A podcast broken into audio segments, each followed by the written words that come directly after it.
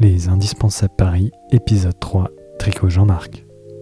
Pour ce troisième épisode, on est allé à Clamart, en région parisienne, rencontrer Mélik Baratian, l'actuel dirigeant de la marque. C'est parti.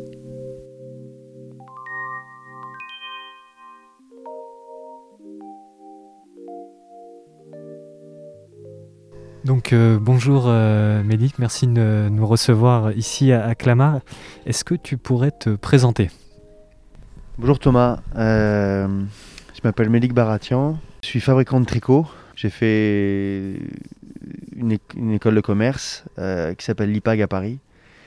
Euh, ensuite, pendant mes études, j'ai fait, plusieurs stages dans la mode. Je savais que ça me plaisait. Et, ensuite, je, m'y suis beaucoup intéressé, que ce soit aussi bien dans la fabrication que dans la distribution. Mes parents étaient fabricants de tricot, chacun de leur côté. Mes grands-parents aussi. Euh, ils avaient beaucoup d'amis aussi qui étaient fabricants de tricot. C'est comme je te dirai plus tard, à Clamart, euh, dans les années 60-70, il y avait euh, énormément d'entreprises euh, qui s'affairaient à la fabrication de pullovers. Et euh, de ce fait, euh, ouais, j'ai grandi un peu dans, ce milieu-là. Euh, mes vacances, ça m'arrivait de les passer à l'atelier ou les mercredis quand on savait pas où aller. En plus, j'avais mes cousins qui vivaient au-dessus, donc euh, fatalement, euh, euh, c'était- c'était très sympathique. On était beaucoup ici. Euh, donc, euh, les études de commerce, des stages dans, dans la mode, un peu dans le textile, euh, en France et à l'étranger. Et euh, Toujours dans la maille, les, les stages ou pas forcément? Non, non, j'ai fait un stage à Los Angeles chez Ed Hardy, Christian Odigier. Euh, le- C'était c'était quelqu'un qui était très très fort en marketing. Et euh, un Français qui s'était installé là-bas et qui avait tr- très bien réussi. Et, euh, et c'était fou d'ailleurs de voir comment, il avait, euh, comment ils avaient fait, parce que c'est pas que lui, hein, c'est toute son équipe, euh, de faire connaître une marque aussi rapidement et, de manière aussi globale, parce que c'était connu dans le monde entier. Et c'est ça aussi un peu qui m'a piqué, enfin qui m'a montré que ce, métier, il était ultra intéressant dans le sens où, où, il n'y avait pas de limite, où il n'y avait que des surprises, où, où on pouvait galérer pendant 10 ans par exemple, et un coup avoir une opportunité et, et de la réussite, et, et, euh, et, grossir et, avoir une expérience euh, incroyable. Le- J'aime aussi le fait que dans la mode, tu, tu, c'est tout le temps différent en fait, il n'y a pas de travail industriel. Euh, on est toujours en train de parler, partir sur les nouvelles matières, sur les nouveaux produits, sur le nouveau design, sur des nouveaux moyens de le vendre, de distribuer, des nouveaux pays. Il n'y a pas de limite en fait. C'est ça que j'adore, c'est que c'est très fatigant, mais tant qu'on a de l'énergie, c'est génial. Enfin, c'est toujours nouveau quoi. Et il y a toujours moyen de. Et c'est ça que j'aime bien. Et euh, après euh, Ed Hardy à Los Angeles, j'avais fait un stage euh, chez Céline à Paris. Euh, donc rien à voir Dans quel département? Au département commercial. assistant com- Donc là, j'ai vu, j'ai vu comment, on- enfin les sessions de vente quatre fois dans l'année. Chez Dardy aussi, mais c'était pas pareil. Les, les- les- les- bon, les clients, le- les clients en France et à l'étranger. Euh, le, pouvoir que pouvait avoir une directrice artistique de renom dans une maison comme Céline et qui pouvait euh, euh, faire mener une, marque vraiment au top. C'était le cas de Phoebe Philo. Ce qui était intéressant dans mon expérience, c'est que je suis arrivé chez Céline en stage de 6 mois, sans prétention, sans rien. Enfin, c'était un tout petit stage de fin d'études. Et c'était juste au moment où Phoebe Philo, qui, était une designer géniale, elle prenait la direction artistique de Céline. Et donc j'ai fait trois mois sans elle et trois mois avec elle. Alors même si je l'ai jamais rencontrée, que je l'ai jamais vue, hein, j'ai vu toute l'effervescence qu'il y avait autour d'elle, les nouveaux modèles, euh, que ce soit aussi bien de, l'équipe de Céline, des gens de chez Céline, que, que des clients ou des journalistes qui venaient. Donc c'était assez, euh, assez impressionnant. Et euh, ensuite, j'ai bon, j'ai travaillé aussi bien sûr chez mes parents. Ma mère avait son atelier de fabrication, mon père avait le sien. Donc soit à la production, donc dans les machines, euh, soit à la logistique pour préparer les commandes. Enfin, je faisais ce que je pouvais. Et j'allais même voir les clients. Alors, il y avait, on avait plein de types de clients. Ils avaient plein de types de clients, mais il y avait surtout des clients qui étaient à côté, qui étaient dans le sentier parisien encore, des grossistes. Et bah, de temps en temps, j'allais aider pour les livraisons. Et donc aussi, voilà, je voyais, euh, je voyais les, clients là-bas. Euh, et le dernier stage que j'ai fait, je suis parti à Hong Kong. Et j'ai travaillé pour un distributeur de vêtements sur l'Asie. notamment. Mais c'est un petit distributeur. J'ai travaillé six mois avec lui. Et j'ai pas continué. Euh, voilà. Et c'est après, c'est à ce moment-là que j'ai décidé, donc c'était en 2010, à peu près, ouais, 2011, que j'ai décidé que j'allais bosser euh, avec mon père et, que j'allais, j'allais essayer de, de, de, de, de développer l'atelier un petit peu parce que depuis, bon, depuis les années 90 à Clamart, c'est compliqué. Les usines, elles ferment, les ateliers ferment les unes après les autres. Et disons que pour mon père, il a bien travaillé jusqu'en 2008, 2009, 2007, on va dire. 2007, 2008, ouais. Et c'est après, après ce moment-là qu'il commençait à avoir une, une baisse de son chiffre, d'affaires jusqu'à maintenant. Et, euh, et, on arrive à, peine maintenant de, à retrouver des, des nouveaux leviers de développement euh, pour justement euh, reconnaître de la croissance. Et aujourd'hui, on reconnaît de la croissance. Enfin, on, retrouve de la croissance. Mais ouais, de, de 2010 à aujourd'hui, c'était compliqué. Est-ce qu'on peut justement euh, réexpliquer un petit peu l'histoire de la maille euh, à Clamart euh, Pourquoi pourquoi il y a autant de, enfin, il y a eu cette effervescence à Clamart? Comment ça avec, avec, grand plaisir. Parce que Comment ça a démarré? cette histoire et je la trouve, je la trouve super. En fait, euh, bon, alors peut-être je vais pas commencer au bon endroit, mais je te dis ma version et puis j'espère que les autres ils diront qu'elle est bonne et puis voilà. en fait, il y a beaucoup de, Français d'origine arménienne, beaucoup d'Arméniens qui sont installés à Clamart dans les années dans les années 20-30. Euh, à l'origine, ils sont installés là parce qu'il y avait du boulot chez Renault notamment et chez d'autres industriels. Et donc, euh, c'était les gens qui arrivaient en France, qui avaient pas spécialement, parlaient pas spécialement la langue, qui n'avaient pas. Donc, euh, ils trouvaient ce qu'on leur donnait. Donc, euh, le, boulot le plus simple à trouver, c'était ouvrier. Donc, beaucoup se sont installés ici, Moulineau, et après, plus tard, Clamart. Et euh, après la guerre, il y en a certains qui, alors je sais plus comment, qui a été le premier ou quoi, mais il y en a un ou deux, quelques familles arméniennes qui sont commencées à faire du tricot. De manière très sommaire, hein, avec une ou deux machines dans un garage ou dans les petits endroits. Mais, mais ça, a plu, puisque en même temps, il y avait l'essor du sentier euh, à Paris. Et le monde entier venait se fournir euh, à Paris. C'est ça qui est, intéressant de savoir. Le, sentier a, a, été dénigré ces dernières années, mais euh, dans les années 50-60, c'était c'était un haut lieu de, fabrication et de distribution. Enfin, le monde entier venait acheter du prêt-à-porter dans le sentier. Et bref, euh, ces fabricants arméniens, la plupart étaient d'origine arménienne, qui étaient installés à Clamart, euh, fabriquaient des pulls qu'ils revendaient dans le sentier. Et euh, comme on vivait beaucoup en communauté à l'époque, bah, fatalement, il se passait le mot, et il y avait tellement de travail que tout le monde s'y mettait. C'est pour ça que ça démarrait avec 3-4, et en fin de compte, euh, dans les années, je crois que c'est dans les années 70-80, il y a eu plus de 250 entreprises de fabrication de tricot à, à Clamart. Et, euh, et, il y en a eu des très grosses, il y en avait avec plus de, plus de 50, 100 employés, donc il y avait, je sais sais pas combien de milliers de personnes qui travaillaient dans le coin, euh, dans le tricot, mais il y en avait beaucoup. Euh... Et donc, euh, moi, mes parents, par exemple, mon père, il a travaillé avec ses parents d'un côté, et ma mère travaillait avec ses parents d'un autre côté. Chacun avait son atelier, en fait. Mes parents étaient concurrents, par exemple. Et, euh... et encore plus drôle que ça, mes parents, ma mère était fabricante, mon père était façonnier. Je sais pas si tu vois la différence. Oui, oui. Donc, mon père avait Peut-être qu'on peut expliquer pour les, ouais, les, ouais. les auditeurs. Alors, ma mère, en tant que fabricante, ils, ils faisaient eux-mêmes leur modèle, ils achetaient leur fil, ils le tricotaient, ils le coupaient, ils l'assemblaient, bref, ils faisaient, toutes les... ils faisaient le pull, on va dire, et ensuite ils le revendaient eux-mêmes. Un façonnier, euh, il a des machines à tricoter.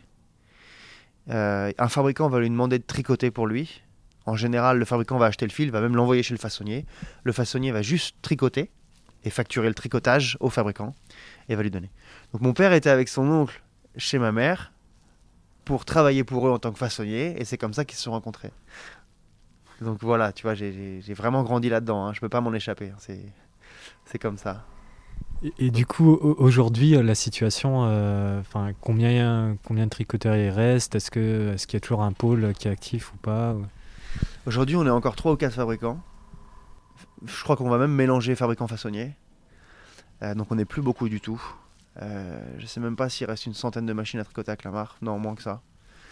Euh... Non, on est vraiment très peu. C'est dommage parce que les gens qui restent, ils ont un savoir-faire euh, incroyable. Qui, qui, voilà, qui demande que à être développé et continuer surtout. Surtout dans le tricotage, mais dans le montage aussi, euh, il s'est avéré que, mine de rien, euh, on arrivait à faire des pulls très très bien.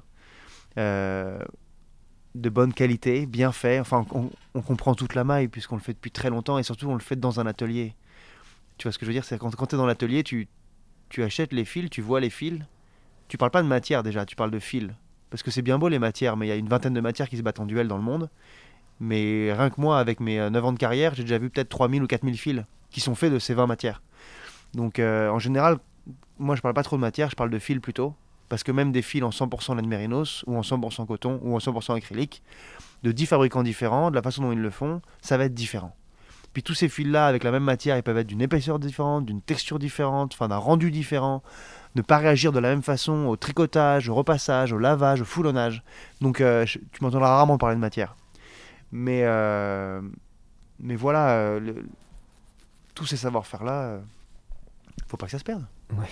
Et pour expliquer un petit peu, un petit peu qu'est-ce que vous, vous faites exactement, quel est votre parc machine et qu'est-ce que vous produisez finalement comme type de maille? Puisque du coup, on a compris que vous étiez vraiment dans la maille. Bah on, peut, on peut tricoter énormément de choses, donc c'est dur de, dire, de, de, de, te répondre à cette question-là. La seule chose que je peux te dire, c'est limite en termes de tendance. Par exemple, euh, aujourd'hui, on a, on, a, on, a, bon, on a plusieurs voies de développement qu'on a réussi à mettre en place ces dernières années, et c'est pour ça que, comme je te disais, en ce moment, ça va un un petit peu mieux, mais enfin, du moins, on a des, des, des lignes d'avenir et ça va, ça va mieux. Euh, en ce moment, au Japon, par exemple, avec qui on travaille très bien, on travaille sur un type de fil. C'est un fil qui provient d'Italie, qui est épais, c'est un 2000 mètres, qui savent que ça représente un peu, qui se tricote en jauge 3. Donc c'est voilà, c'est l'une des plus grosses aiguilles sur lesquelles on peut tricoter. C'est la plus grosse aiguille. Et euh, ça permet de faire des gros pulls gonflants. C'est un mélange, c'est un fil qui est mélangé de matières naturelles comme de la laine et du mohair, avec de l'acrylique et de la polyamide. Euh, c'est un fil ultra intéressant. Moi, je trouve que ce qu'on fait avec, c'est plutôt bien. Euh, en tout cas, nos clients, ils adorent, puisqu'ils nous recommandent ça depuis 4 ans à peu près. Donc euh, voilà, en ce moment avec eux, on travaille là-dessus. On amène de nouvelles qualités de fil pour pouvoir euh, se diversifier un petit peu et, continuer de progresser aussi bien sur les ventes que sur les styles. Et surtout, si jamais un jour ce fil s'arrête avec eux, parce qu'ils en ont marre, bah, il faudra qu'on soit capable de rebondir assez rapidement. Ensuite, en même temps, on travaille sur des fils, euh, moi j'appelle ça des fils unis, des fils pleins. Donc c'est des fils en fait tout simples en fait, pas fantaisie du tout, tu vois, composés de soit de matière naturelle à 100%, soit avec des mélanges de matières synthétiques. Euh, Soi-même, on commence à travailler des matières avec des fils recyclés ou bio. Enfin, commence. Ça fait 3-4 ans qu'on a commencé, mais disons que maintenant, on commence à bien maîtriser ça. Euh, on peut faire tout type de produits, tu sais. On, on, peut travailler pour la grande distribution et faire des choses assez sommaires et simples. Ou alors même pour la grande distribution, mais faire des choses de qualité, mais avec une contrainte de prix qu'il faut respecter. Mais c'est ultra intéressant. Et en même temps, on peut faire du moyen haut de gamme en tricotant une pièce entièrement diminuée dans un fil 100% naturel euh, qu'il va falloir euh, euh, embellir par la suite avec du lavage, du foulonnage, du remaillage au montage pour le col par exemple, du montage cuvette pour les côtés. Ça c'est vous qui le faites par exemple le remaillage ou Le remaillage non. on travaille avec un monteur qui, qui, qui, qui le fait. Idem pour euh, si vous avez des pulls coupés cousus, du coup c'est un, un sous-traitant, euh, enfin c'est quelqu'un qui vous aide à côté. Euh, non, on a du montage en interne, on a du montage en externe avec des sous-traitants, mais tu sais c'est les sous-traitants avec qui on travaille depuis 15 ans, 20 ans, donc c'est pas vraiment des sous-traitants quoi, c'est des partenaires qui ont toujours été là, on est très proches et et bon, pour moi c'est limite la même société, c'est juste que, que, que, que, que c'est les noms qu'il y a sur les statuts qui diffèrent, enfin. Mais euh, ouais, non, c'est des gens avec qui on travaille de manière très très proche pour pouvoir euh, fabriquer. Donc en fait, aujourd'hui, on est capable de fabriquer euh, tout type de gamme et de produits. Et on a toujours fait ça en fait. Mais surtout dernièrement, où, on a vraiment élargi notre façon de fabriquer. il suffit juste d'être organisé en fait. Mais on peut très bien faire des pulls entrée de gamme, moyen de gamme et des pulls très haut de gamme. Et pour expliquer un petit peu, du coup, vous faites euh, principalement de la femme, pour expliquer un petit peu les, pièces qui, sortent finalement de l'atelier, de l'homme, puisque nous, comme on s'intéresse beaucoup à l'homme, on a vu que vous aviez lancé des, campagnes, par exemple avec comme un camion sur le euh, tricot Jean-Marc. Mmh. Est-ce que, enfin, qu'est-ce que ça représente vraiment euh, dans votre production? Alors l'homme, c'est tout petit et c'est tout récent en même temps. En fait, on a toujours fait de la, femme parce que c'était le meilleur marché, enfin du moins celui qui demandait le plus. Euh, depuis euh, depuis qu'on a commencé, hein, depuis que mon grand-père a commencé, euh, c'était beaucoup de femmes. Après, ils ont tricoté de l'homme, je pense, mais de manière anecdotique. Et, moi, tu j'ai commencé à travailler en 2010-2011. Et au départ, j'ai tâtonné sur plein de choses. Je suis allé à la distribution, enfin, j'ai essayé de vendre. J'ai essayé plein de canaux de distribution différents, ça n'a pas marché. Après, je me suis remis dans le produit, parce que je me suis dit qu'on avait peut-être un petit problème dans le produit. J'entendais plein de sons de cloche qui me disaient tu devrais faire ci, tu devrais faire ça. Bon, bref. Et euh, puis après, j'en ai eu marre. Enfin, bref, j'ai failli, même arrêter. Et euh, j'ai j'ai- mis un dernier coup et ça a fonctionné. Et, quand ça a refonctionné, c'était il y a deux ans, je me suis dit, bah, fais ce qui te plaît. Moi, j'ai toujours aimé la mode, mais de manière personnelle, pas spécialement pour travailler aussi. Et, euh, et donc, je voulais faire de l'homme, tout simplement. Et comme après toutes ces années-là, bah, on maîtrisait bien le tricot et que j'aimais ça aussi, je me suis dit, bah, on va faire des pulls hommes. Enfin, je me suis même pas dit, en fait, c'est devenu naturellement. Et, euh, et donc, c'était il y a un an et demi et, on a lancé notre première ligne homme avec un pull au départ. Alors, c'est assez drôle parce que au départ, quand j'ai commencé à bosser ici dans les années ouais, 2011, comme je te disais, euh, on pouvait faire euh, 300 modèles différents par an. Donc, si tu comptes, ça fait presque un par jour. Et, et moi, le pull que j'ai fait, le premier, j'ai mis 6 mois à le faire. Donc, euh, bon, après, je faisais pas que ça, bien sûr. hein. Quand je dis 6 mois, c'est parce que hum, d'abord, j'ai cherché un fil. Alors, je voulais une matière naturelle, tu vois, on parle de matière. Je voulais un... Évidemment, les matières naturelles, c'est toujours plus noble et plus beau que des matières synthétiques. Mais c'est pas parce qu'il y a des matières synthétiques dans un fil, donc un mélange de matières synthétiques et naturelles, que le fil est mauvais. Au contraire, justement, la matière synthétique en général, elle a un sens. Il faut juste comprendre le sens. Et euh, donc moi je voulais un pull en 100% laine mérinos parce que c'est c'est une laine que voilà c'est une laine qui est très douce, qui est gonflante, que, que j'aime beaucoup.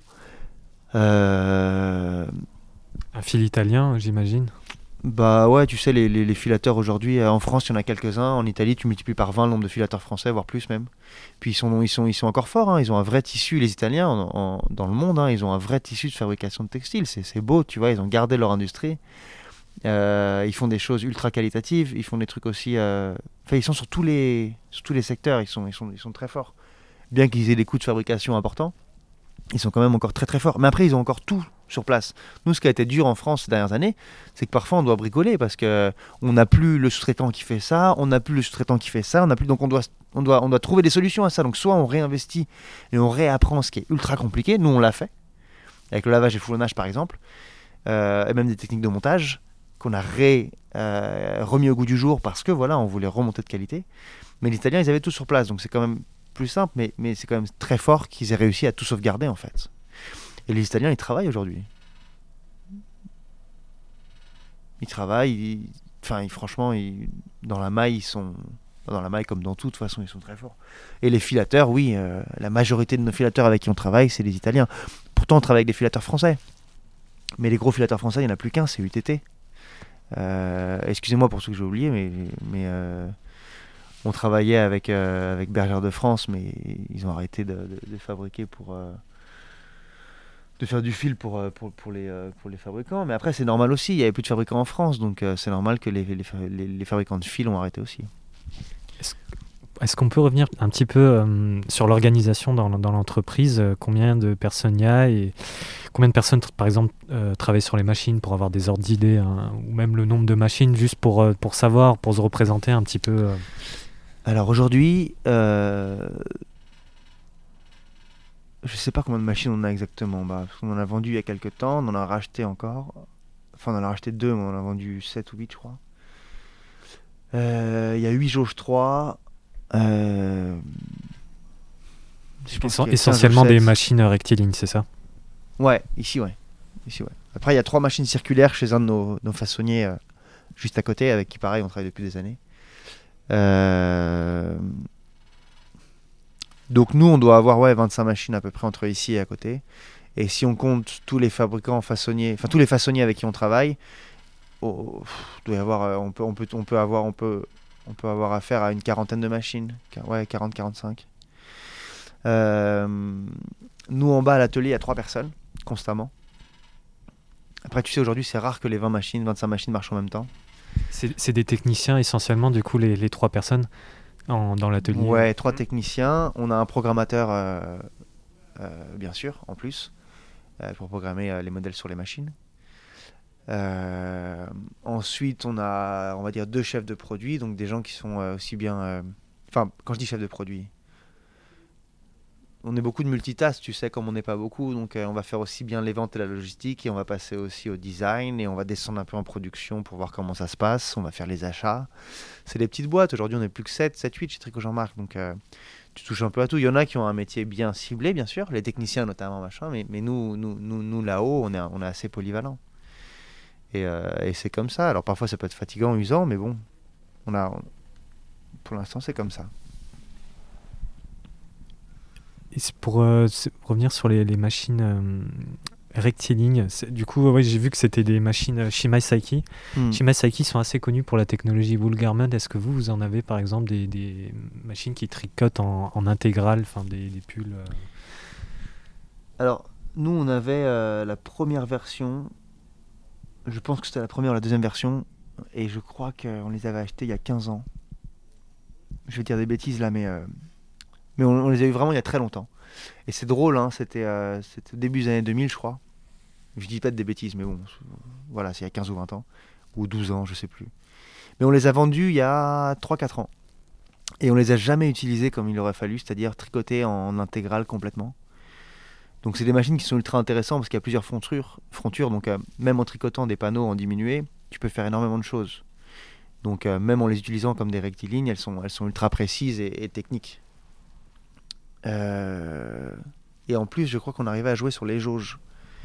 C'était quelle jauge pour, pour... Eh ben je Par crois c'était des- c'était des jauges 8, mais je crois qu'on arrivait facilement à tricoter en jauge 4 aussi. Donc elles étaient ultra intéressantes, on pouvait passer plusieurs fils fins, on pouvait passer des fils de jauge 5, on pouvait, on pouvait jouer avec, euh, et on en avait deux. Mais c'est très rare qu'on a tricoté en intégrale, on l'a fait euh, quelques fois, mais pas beaucoup. Moi j'ai dû faire deux modèles en intégrale dessus et ils n'ont pas marché. Mais par contre, euh, on a un sous-traitant aujourd'hui sur Stall, un façonnier qui a 6 machines intégrales, et moi j'ai envie de refaire des modèles sur intégrale. Après, l'intégrale, c'est bien, mais il faut savoir quoi faire et il faut rester simple aussi, parce que tu peux pas tout faire en intégrale. Donc voilà, il faut bien, bien regarder ce que, ce que l'on peut faire et si ça nous va ou pas. Et vous, euh, pas, juste toujours pour rester un petit peu sur la production, euh, finalement en France, ce serait quoi l'avantage euh, entre guillemets concurrentiel par rapport à, des tricoteurs en Chine, finalement, puisqu'il y a beaucoup de choses qui se font sur les machines? Et quel est le petit plus en fait de la France à ce niveau-là? Bah, ça dépend pour qui en fait. C'est intéressant comme question ce que tu poses, parce que tu sais, nous, on n'est jamais parti en Chine. On a toujours fabriqué ici depuis 72. Donc on a, il fatalement, il a fallu qu'on trouve des avantages à rester ici. Euh, quand on vend en France, et notamment nous, on a toujours travaillé, on a souvent travaillé en saison. C'est-à-dire que l'hiver, on fabriquait l'hiver, et l'été, on fabriquait l'été. Et c'est comme ça qu'on travaillait avec nos grossistes. Ensuite, on a travaillé avec la grande distribution comme ça. Euh, la grande distribution qui passait des achats à l'étranger. Mais pendant la saison, parfois ils pouvaient se rendre compte qu'il leur manquait une couleur, un style, ou même des quantités dans ce qu'ils avaient fait. Mais ils ne pouvaient pas commander en Asie. Ça mettait trop de temps à être fabriqué, c'est trop loin. Et nous, on avait de la réactivité. On n'avait pas fabriqué de la même façon, mais on avait accès quand même à du fil. On avait nos machines à tricoter qui étaient là, et on était capable de travailler rapide, euh, enfin de travailler voilà, de manière assez conséquente pour fabriquer rapidement des réassorts. Donc même avec la grande distribution, on travaillait en, saison. Et après, nous, on, fabrique depuis très longtemps. Donc je pense aussi qu'on avait une certaine technicité et un certain...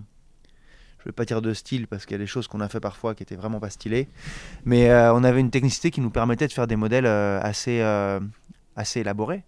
Et il y a des clients, notamment avec nos grossistes français et, européens, parce qu'on vendait aussi chez des grossistes à Londres, à Munich, euh, à Eschborn, enfin en Allemagne, ple- plein de villes, en, Espagne bien sûr, en, Italie non, parce qu'en Italie je pense qu'ils avaient assez à faire avec leurs fabricants, mais euh, partout en Europe. Et, ben justement, on, arrivait à trouver des modèles assez originaux qui nous permettaient de nous différencier, et c'est peut-être ça qui venait nous chercher. Alors ça va être des gros intarsias, des gros jacquards, euh, des mélanges de fils. Euh, voilà, des choses que l'on trouve pas partout, des dégradés de couleurs, des, des trucs. Enfin, même les filateurs italiens, ils sont très forts pour la fantaisie. Nous, on a adoré. Moi, j'ai toujours adoré travailler avec des fils fantaisie. Et ce qui est drôle, c'est que nous, on voyait des gammes et des gammes de fils fantaisie. Quand tu descends dans la rue, que tu vas dans le commerce, tu vois jamais des pulls avec des fils fantaisie. Mais ici, si tu veux, plus de la moitié de ce que j'ai, 80% de ce que j'ai, c'est que ça. Mais, mais, mais, c'est dur aussi à, à faire des bons modèles avec des fils fantaisie. On en regardera quelques-uns plus tard, mais euh, c'est pas, pas toujours évident. Euh, mais voilà, c'était, c'est notre force à nous en fait. C'était la création, la réactivité, euh, le savoir-faire. Et, euh, et proposer aussi aux gens de- de- de- d'acheter tout de suite, tu vois, et de vendre tout de suite. C'est un service qui, qui, qui, qui, est génial quand même. Quand on est un- une boutique multimarque, aujourd'hui, en Europe, on achète des marques, on va les voir au mois de janvier sur un salon pour acheter l'hiver de la même de, de- l'hiver de, la même année, mais qui va démarrer, en septembre. Par exemple, euh, pour vendre des pulls en septembre 2020, je vais passer commande sur un salon en janvier 2020, parfois même en décembre 2019. Je vais passer ma commande. Ensuite, on va m'envoyer une confirmation. Parfois, je vais devoir payer de la compte, même souvent. On va me livrer au mois de juillet et je vais commencer ou en août s'il n'y a pas de retard et on va commencer à vendre en magasin. Donc déjà, j'aurais tout payé. Sauf si j'ai des facilités de paiement que je peux payer après la moitié de la facture par exemple. J'aurais tout payé. Ça arrive dans ma boutique, j'ai plus de trésorerie et je dois vendre. Peut-être que j'ai trop acheté parce que la saison elle est moins bonne que prévu, parce que j'ai acheté de l'hiver mais il fait beau jusqu'à la mi-octobre. Enfin, c'est compliqué. Euh, et peut-être aussi que j'ai loupé une couleur. Peut-être que le fabricant que j'ai vu un an avant, enfin six mois avant, lui il a démarré cette collection-là un an avant. Il savait pas quelle tendance ça allait être. Il reçoit des gammes de couleurs des tendanceurs parisiens, mais qui nous envoient euh, toutes les couleurs de l'arc-en-ciel. Donc tu sais, c'est dur de choisir un. Et chaque année c'est la même chose. Alors il y a des ambiances qui sont regroupées, mais va trouver la couleur qui sort du lot. Et, euh, de ce fait, euh, nous on arrive au dernier moment. C'est-à-dire on va vendre au mois de juillet de l'hiver. Donc pour les détaillants multimarques, qui ont gardé de la trésorerie par exemple, ou qui n'ont pas, qui n'ont pas fait ces choses-là, ils peuvent venir et déjà acheter la dernière tendance, donc savoir la bonne couleur au bon moment. Et en plus de ça, euh, ils n'ont pas besoin de, de- de- bloquer de la trésorerie six mois à l'avance. Enfin, tu vois ce que je veux dire C'est, un- un, modèle de vente qui est vachement bien. Euh, quand on regarde Zara par exemple, qui est l'entreprise numéro un dans le textile au monde, Zara, ils fabriquent des pulls. Qu'est-ce qu'on disait Ils peuvent fabriquer et livrer en 15 jours. Bah, c'est exactement ce que je viens de dire en fait. C'est-à-dire que raccourcir les temps pour pouvoir proposer exactement ce que les gens y ont besoin, faire moins de gaspillage aussi, Euh, et, euh, et- pas bloquer de la trésorerie aussi, et pas, de stock non plus. Alors après, la seule euh, contrainte qu'on peut avoir comme ça, c'est que parfois pour faire un produit, c'est long. Bon, bah il faut pas biaiser sur les étapes de production. Mais si on regarde un peu les schémas de fabrication en Europe quand on envoie des pulls en Asie, faut pas oublier une chose, c'est qu'entre le, par- le- ne serait-ce que le bateau et la douane, on en a minimum pour un mois, un mois et demi. Donc rien que ça déjà, tu l'enlèves quand tu fabriques en France et que tu vends en France. Donc voilà, il y a quand même des avantages concurrentiels à être en France. Euh, on a toujours de la créativité, du savoir-faire. On savait être euh, très très vif en termes de production et, répondant quand on avait les grandes centrales d'achat qui venaient nous voir. Et, euh, et aussi, on pouvait avoir les dernières tendances au dernier moment et les proposer aux clients. C'est ça la- la- la- l'avantage concurrentiel qu'on avait. Et le Made in France, pour vous, c'est quelque chose, comment dire, porteur d'avenir ou pas forcément, ou c'est compliqué, c'est pas... Euh, pour moi, c'est porteur d'avenir. Parce que les gens, ils commencent à comprendre que quand ils achètent des produits qui sont faits en France, bah, ce qui est bien, c'est déjà le produit il a moins voyagé. Donc on a moins pollué. Et étrangement, depuis quelques années, on s'intéresse énormément à l'environnement. C'est très bien, hein, moi le premier. hein. Donc c'est très bien. Euh, donc quand on vend en France des produits qui sont faits en France, bah, fatalement, on a moins pollué. Ensuite, en France, il ne faut pas oublier une chose, ça on le dit pas trop, mais c'est l'un des pays les plus chers euh, au monde en termes de coût du travail. Donc quand on venait en France pour se différencier, et nous c'est ce qu'on a toujours fait, des autres, de la concurrence, bah, il faut avoir plus de valeur ajoutée. Donc c'est-à-dire qu'il faut mettre plus de savoir-faire que de matière dans le produit. Donc grâce à notre savoir-faire, qu'on a développé depuis 50 ans, euh, bah, on arrive à faire des pulls qui durent, de bonne qualité, avec un certain style, j'espère, du moins je l'entends, euh, qui vont durer plus longtemps dans ton placard. Donc c'est pareil, on part sur un produit qui va durer plus longtemps, donc on a moins teint de fil, on a moins utilisé d'électricité pour tricoter, euh, on a moins pollué encore une fois, donc ça ça plaît. Après il y a autre chose aussi, quand on fabrique en France, faut pas oublier une chose, c'est que nous on va vendre un produit, on va payer la TVA française, on va payer des impôts en France, on va payer euh, le salaire de 15 salariés, ça fait de l'activité. Et les gens ils commencent à comprendre que même s'ils achètent mon pull 20% ou 15% plus cher que le pull qu'il a trouvé chez un fabricant qui fait faire à l'autre bout du monde, au Pakistan par exemple, au Bangladesh. Bon non, là il va le trouver à 50% plus cher chez nous. Mais en Asie par exemple ou ailleurs, en Chine, euh, parce que la Chine c'est pareil, le savoir-faire s'est énormément développé et aujourd'hui ils font des produits de très bonne qualité donc ça va pas être donné. Euh, et ben s'il fabrique en France, s'il achète un fabricant français, bah ça va remettre de l'argent dans l'économie. Et c'est ce qu'on disait à l'époque, plus tu as l'argent dans ton économie, bah mieux ça va. Enfin, Ça, je vais pas, je vais pas faire de l'économie là maintenant, mais, mais c'est juste logique. Euh, et les gens commencent à le comprendre. Donc, oui, ça a du sens. Euh, nous, aujourd'hui, on a des gens qui nous appellent pour faire fabriquer ici, donc on peut pas. Enfin, on peut pas tout accepter, et puis on peut pas tout faire, et puis on est très occupé aussi. On est des petites structures, comme je te dis, on est, mal, énormément multitask encore. Euh, donc on peut pas tout faire, mais on le voit, il y a un regain, les gens en veulent. Après, euh, faut pas faire du France pour faire du Made in France. Enfin, moi, je fais pas faire du Made in France pour faire du Je fais du Made in France parce que je suis à Clamart. Si j'étais ailleurs, je ferais autre chose. Si j'étais au Bangladesh et que j'avais une usine au Bangladesh, bah, je ferais du Made in Bangladesh. Nous, on est à Clamart parce qu'on a toujours été ici. C'était comme ça qu'on voulait travailler. Mes parents, mes grands-parents. Et moi, j'ai pas voulu aller faire d'atelier ou même fabriquer ailleurs. J'étais content d'être ici. Aussi, je pense, par passion et pour la création. Parce que quand tu es dans un atelier, tu peux pas être au meilleur endroit pour créer. En fait, tu as tous les fils, tu as toutes les aiguilles, tu as tous les programmateurs, tu as tous les cycles de production qui te permettent de comprendre comment on fait un produit.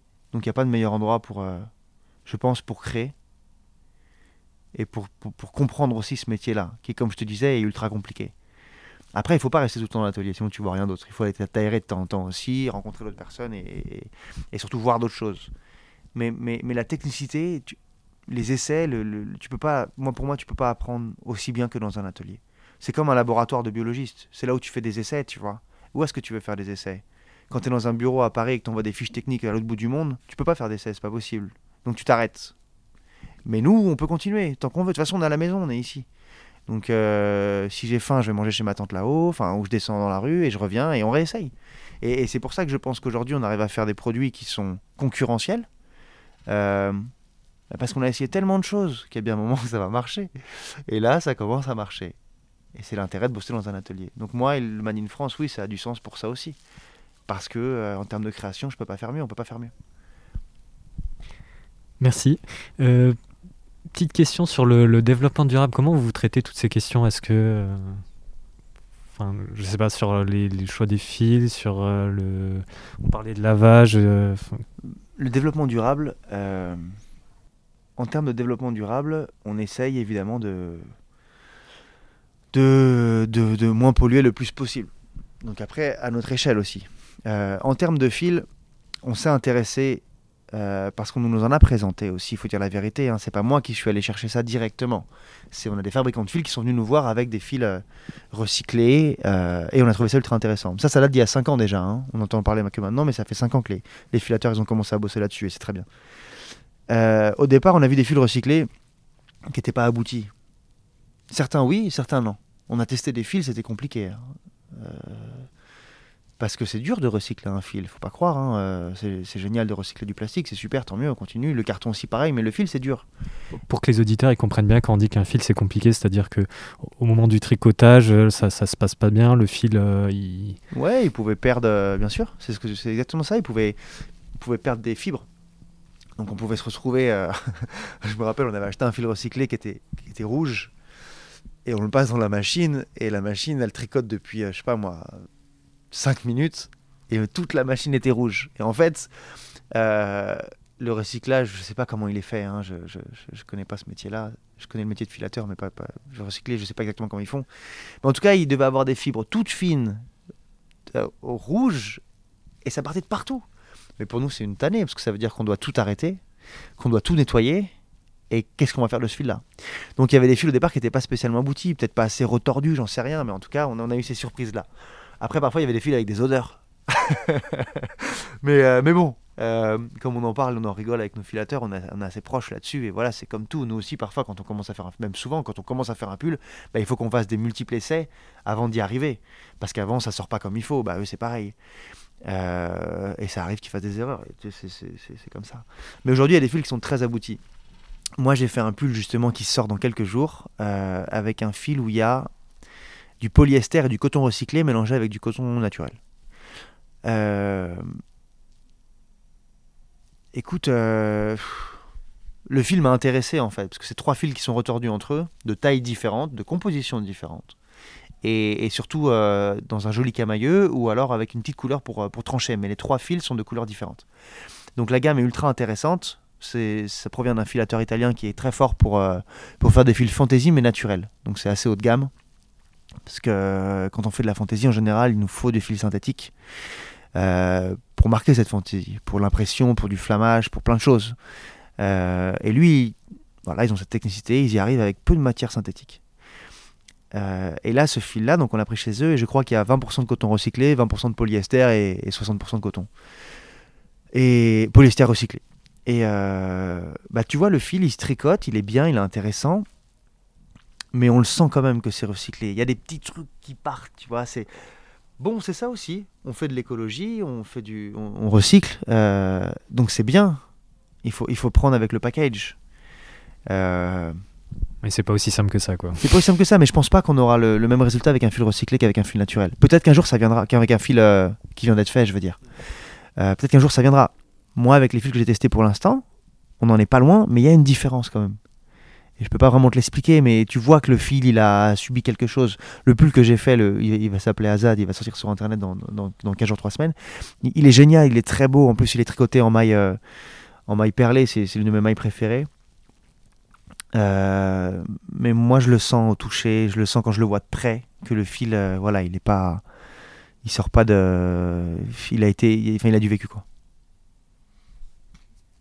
Alors, euh, comment on fait un pull C'est quoi les étapes Alors, d'abord, on commence. Euh, alors, soit on part d'un dessin. Moi, je pars plutôt d'un fil en général. Donc, on va regarder des fils. Euh, il y a des fils qui vont nous inspirer et qui vont nous, donner envie de, faire un pull. Enfin, je dis ça. On part aussi parfois d'une maille. On voit des mailles et on, et on aimerait bien faire un pull avec cette maille-là. Euh, et, ensuite, on le réalise euh, au départ sur papier, mais de manière très sommaire. On va pas dans des grands dessins, machin. Et, euh, et, on, et on va prendre le fil et on va aller le, on, va l'étudier pour, pour pouvoir ensuite le programmer. Donc après, on va aller voir le, le, programmateur et on va discuter avec lui, mettre en place le modèle pour le programmer sur l'ordinateur. Donc à ce moment-là, qu'est-ce qu'il fait? Il crée un programme où, où il va diriger les aiguilles pour qu'elles tricotent le fil de la manière de l'on veut, que l'on veut. Euh, la particularité, c'est qu'on a des fils de taille complètement différentes. On a des machines, bon, nous on va de la jauge 3 à la jauge 10, 12, mais euh, il y a des machines, il y a des jauges 20, euh, il y, a des machines avec des aiguilles beaucoup plus fines, je ne sais pas jusqu'où ça s'arrête d'ailleurs, mais il y a des fils, par exemple, nous on travaille avec des 1800 mètres, des 2000 mètres, donc c'est des fils très épais. Et euh, parfois, quand je regarde les gammes de mes filateurs, il y a des fils, c'est des 1,50, euh, 2,50 euh, pour tricoter par exemple des panneaux de jersey avec lesquels on va faire du t-shirt par la suite. Donc voilà, il y a tous ces, tous, ces, tous ces trucs à mettre en place pour savoir quel fil on va, enfin le fil on va le tricoter sur quelle machine. Donc ensuite, le programmateur il bosse dessus, il fait son programme et il va le mettre sur la machine. Quand il le met sur la machine, bien sûr, il fait l'enfilage. Donc il va mettre les bobines de fil concernées sur la machine, il va les passer, il va les relier dans les aiguilles. Puis il va régler la serre qu'il souhaite, même si au départ il ne le sait pas spécialement, surtout s'il travaille avec un fil nouveau. Il va faire des essais et il va voir ce que ça donne. Donc il va tricoter un panneau. Pardon, excuse-moi, tu Non, c'était juste pour dire, peut-être expliquer la serre. Donc c'est le, le tricot, s'il est resserré ou lâche, c'est ça hein, la serre. Exactement, excuse-moi. Ouais, la, serre en fait c'est le réglage du, le réglage du serrage. Je sais pas si c'est français de dire ça, mais. Je pense, euh, on comprend. on comprendra. euh, et il va descendre des panneaux et il va voir s'il est satisfait du tricotage ou pas. En général, il va aller le repasser. Il va pas spécialement aller le laver et foulonner, ça va dépendre de la matière. Parce que quand tu laves un pull, c'est un traitement qui apparaît sur les pulls euh, assez haut de gamme, notamment quand on travaille avec plus de matière naturelle que de matière synthétique. Euh, le lavage et le foulonnage, ça va permettre d'ennoblir de, la pièce, de le, fil, euh, que le fil soit plus gonflant, plus doux, plus rond, plus, plus mieux et surtout fixé. C'est lavage avec quoi exactement? C'est de l'eau ou oui, c'est des mélanges euh, Alors c'est pareil, c'est un vrai métier, dans le sens où, où tu, tu, tu, tu mets de l'eau bien sûr, euh, tu règles un degré de chaleur, et tu peux aller très loin, hein, nos machines elles sont précises à un degré près. Euh, et bien sûr, tu peux mettre des produits. Donc c'est des produits, ça peut être des adoucissants. Moi je maîtrise pas trop ça encore. Euh, mais ça peut être des adoucissants, ça peut être des produits qui vont.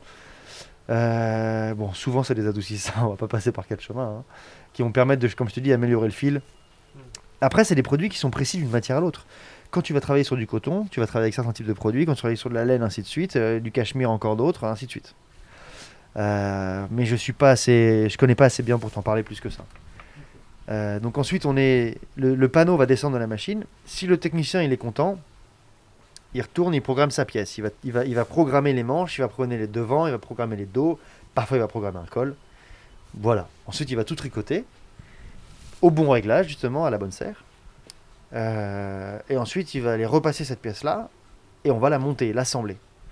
L'assembler, ça se fait. euh, nous, on a des machines, euh, je sais même plus ce que c'est, c'est des Rimoldi, je crois, ou des, ou des je sais plus, bref. Euh, on a un peu de tout, je pense. Des Junkies, je crois, des trucs italiens, des Junkies. Euh, donc, tu as des surjetteuses, tu as des- des- des- On appelle ça le montage plate, on appelle ça le montage cuvette. Bon, bref, on va dire des surjetteuses. On va assembler le dos avec le devant, euh, puis les manches, puis le col. Et on aura la pièce qui sera terminée.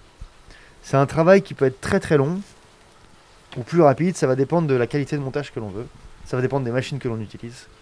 Ça va dépendre aussi de la complexité de la pièce. Est-ce qu'il y a un col à rajouter? Est-ce qu'il y a des boutons à mettre? Euh, Est-ce qu'il y a un bord-côte à rajouter? Nous, en général, on essaie de tricoter en diminuer le plus possible euh, pour qu'il y ait le moins de travail manuel à faire. Mais parfois, quand on veut un col qui est rajouté, ben, on n'a pas le choix, donc on le rajoute de manière manuelle, mais c'est comme ça. Pourquoi ça? Parce qu'évidemment, nos machines, euh, bah, ça nous coûte moins cher de faire travailler nos machines que de faire travailler les employés, les ouvriers, les monteurs. Donc voilà, euh, quand on peut, on essaye de, favoriser toute la partie euh, fait en machine que celle qui est fait manuellement. Mais bon, c'est en fonction de là où on est et de nos coûts de fabrication. Donc une fois que la pièce elle est tricotée, euh, il y, a- il y a la partie du lavage et du flonage qui, arrive, euh, notamment si le fil il a plus de euh, 50% de matière naturelle. Bon après il y en a qui lavent euh, tous les produits, hein. nous on lave pas tous les produits. Mais dès qu'il y a plus de 50% de matière naturelle, on lave. Euh, donc on le passe dans ces, machines à laver où on règle le degré, on règle le cycle. Est-ce que ça va laver pendant 15 minutes, pendant 30 minutes? Est-ce que euh, on va tourner très vite? Est-ce qu'on va essorer très vite? Bref, ça va, ça va permettre de, faire rentrer la pièce sur elle-même et de la, faire euh, aussi. C'est là où tu fais rentrer les adoucissants justement. Tu fais pénétrer les ingrédients qui vont améliorer le, rendu du fil final. Et ensuite, tu le passes dans une machine qui a un, un type de sèche-linge. Euh, ça s'appelle le foulonnage. Euh, la machine va tourner. Les pièces dedans vont aller de droite à gauche. Euh, et c'est là où le fil va sortir. Euh, notamment quand tu utilises des fils. moi j'aime beaucoup faire ça avec le mohair par exemple, quand tu as beaucoup de mohair. Parce que le fil il va vraiment sortir, il va gonfler, ses poils vont sortir, ils vont devenir encore plus doux. Et le résultat avant-après, il est, il est, il est incomparable. C'est vraiment très différent. Et là tu vois vraiment c'est une étape qui est ultra, ultra importante. Donc pour bien comprendre, lors de cette étape de, foulonnage et de lavage, c'est pas le pull en, en entier qui rentre dans la machine, c'est les, les parties de. Ah, C'est une bonne question. hein. Alors, oui, là, la manière dont je le fais, dont on le fait le plus, le plus, le plus normalement possible, on envoie panneau par panneau. Donc euh, les devants, les dos, les manches. Mais on l'a fait aussi parfois avec du pull fini. Donc en fait, on fait l'assemblage avant et ensuite on l'envoie dans ces machines-là. Euh, en général, on faisait ça quand on travaillait en taille unique. Euh, que c'était des fils qui ne bougeaient pas trop au lavage. Parce qu'il y a des fils de matière naturelle qui vont perdre 20% qui vont se contracter tellement que le panneau va, réduire de 20%. Donc si tu montes ton pull et que ton pull il perd, de 20, il perd 20% ensuite, ça va pas être beau. Parce que au niveau des coutures sur les côtés, ça va godiller, ça va être très moche. Mais parfois, quand tu as peu de matière naturelle, imaginons que tu que 35-40% de matière naturelle ou 50% pile poil, donc que tu n'as pas une grande rétractation, tu peux mettre le pull fini dans la machine. Il va réduire légèrement, mais peut-être de 5 ou 6%. Tu n'auras pas de problème au niveau des finitions des côtés. Et, euh, et c'est quand même plus facile de laver un pull fini que de laver des panneaux. Mais nous, la manière dont on travaille aujourd'hui, majoritairement à 80%, on lave les panneaux quand même. Et donc après cette étape de lavage et foulonnage, il y a. euh, Alors, si on a lavé les panneaux, donc ensuite on va les assembler. Ouais. Euh, donc là, c'est ce que je te disais, euh, avec les remailleuses, les surjetteuses, les montages plates, les colteuses, les machins. Euh, une fois que le pull il est assemblé, il a quand même un dernier repassage. Donc c'est sur des grandes presses. On pose dessus, on envoie de la vapeur. Euh, le pull, normalement, il est déjà stabilisé, mais au moins on le repasse pour qu'il soit nickel. Et ensuite, on le met en sachet et prêt à être, euh, prêt à être envoyé. Ok, Je crois que j'ai clair. ouais. dans le montage, on met l'étiquette de composition, l'étiquette au Ouais. col, mais bon, ça, c'est pas des méthodes de, c'est pas étapes de production réellement. Euh, Ouais, après le montage et le dernier repassage, le pull est prêt à être porté. Nickel, super. Voilà, j'espère que. Ben, que merci beaucoup. Peut-être euh, du coup, si les, les gens sont intéressés d'aller voir euh, vos, vos produits en France, où c'est qu'on peut les trouver? Alors, bon, majoritairement sur notre site internet, donc tricotjeanmarc.com. Et on a une petite boutique euh, rue du Commerce dans le 15e à Paris, au 95, Tricot Jean-Marc. Il n'y a pas que les pulls hommes que l'on trouve sur internet là-bas, il y a aussi des pulls femmes. Euh, on peut nous retrouver euh, chez quelques détaillants multimarques, dont je mettrai les liens sur le site dans pas longtemps, euh, en France. Voilà. Super, c'est clair. Merci beaucoup. Et merci à toi Thomas.